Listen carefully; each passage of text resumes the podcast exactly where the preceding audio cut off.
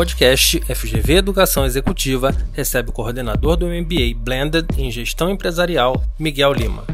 Ele vai falar sobre intraempreendedorismo e empreendedorismo no Brasil. Olá, sou o professor Miguel Lima. Você já deve ter escutado ou lido algo sobre unicórnios. Não se trata do animal mitológico, não. Aquele cavalo com chifre na testa, não.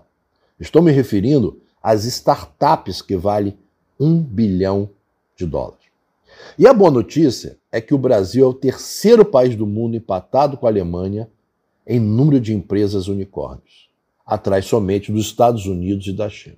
E por que eu comecei falando das empresas unicórnios? Foi para introduzir nossa conversa sobre empreendedorismo e intraempreendedorismo.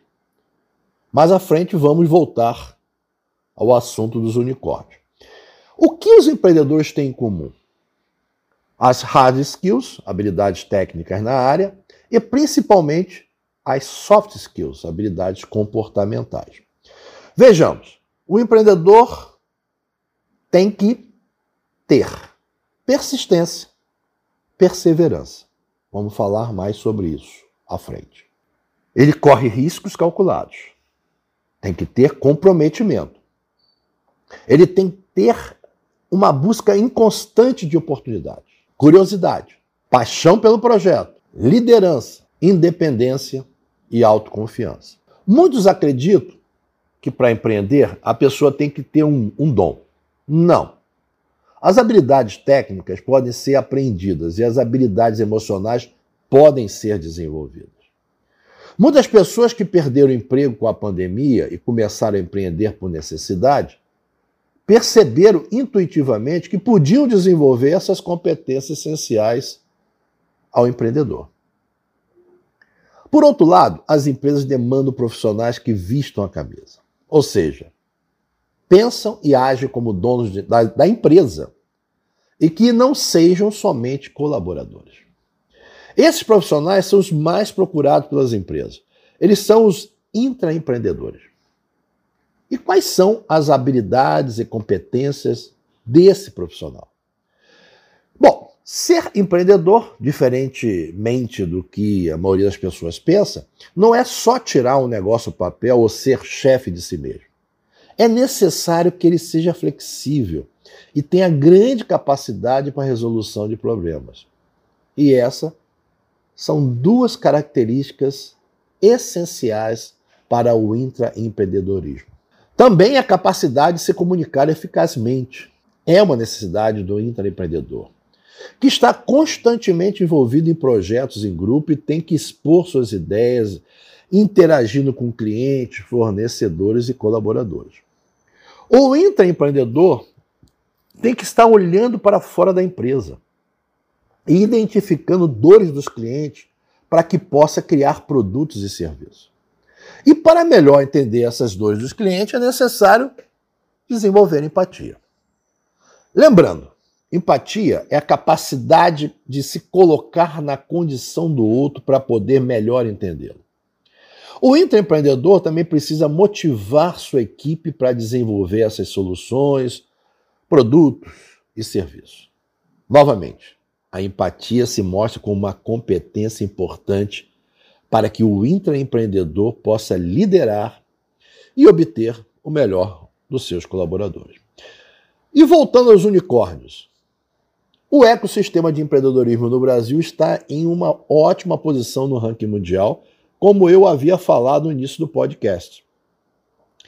Principalmente porque estamos empatados com a Alemanha, um país de altíssimo desenvolvimento econômico, tecnológico é, humano e empresarial.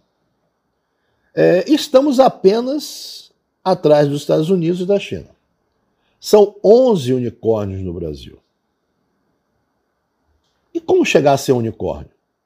Tudo começa quando o empreendedor abre uma startup, movido pelo seu espírito empreendedor e pela visão de uma oportunidade de negócio. Joseph Schumpeter criador do conceito de destruição criativa, diz que o empreendedor introduz uma inovação que muda a ordem econômica.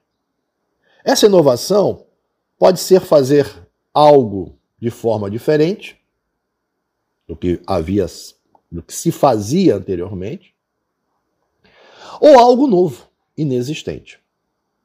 Muitos alunos me perguntam, professor, eu tenho uma ideia, mas não sei como começar, como conseguir recursos financeiros. Eu sempre digo, o sucesso é constituído por 1% de inspiração e 99% de transpiração. Aliás, essa frase atribuída a Thomas Edison, o inventor da lâmpada, mostra que a história empresarial está cheia de ótimas ideias que não conseguiram sair do papel. O próprio Thomas Edison testou 1.200 vezes o seu invento antes de conseguir o sucesso. Olha a persistência e perseverança que falamos anteriormente.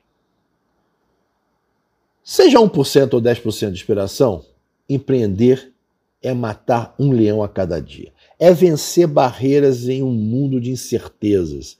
Esse nosso atual mundo VUCA, volátil, incerto, complexo e ambíguo. E para isso é preciso estar inspirado, já que não se resolve somente transpirando. E a inspiração exige muita transpiração. Transpire para construir um negócio que seja inspirador. E as fontes de recursos financeiros, professor? Uma forma é com dinheiro próprio, chamado bootstrapping. Rodrigo Cartucho, é, criador da Simpla, que é uma plataforma online de reserva de eventos, começou com seus próprios e parcos recursos. Outros empreendedores começam com os recursos FFF, Father, Family e Friends. Sim, dinheiro de pais, família e amigos. O empreendedor pode também procurar incubadoras, que em geral têm recursos governamentais.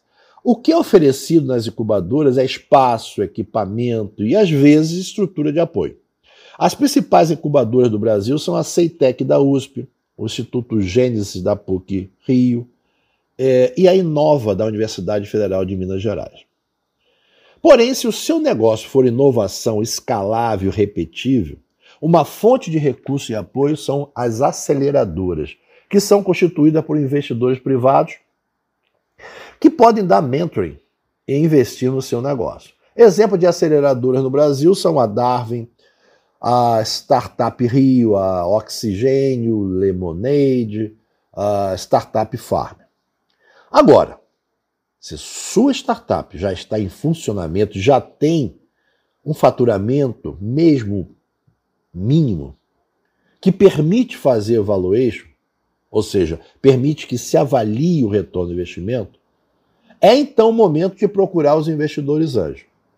Que em geral são investidores ou ex-empreendedores que investem capital em early stages, ou seja, empresas iniciantes.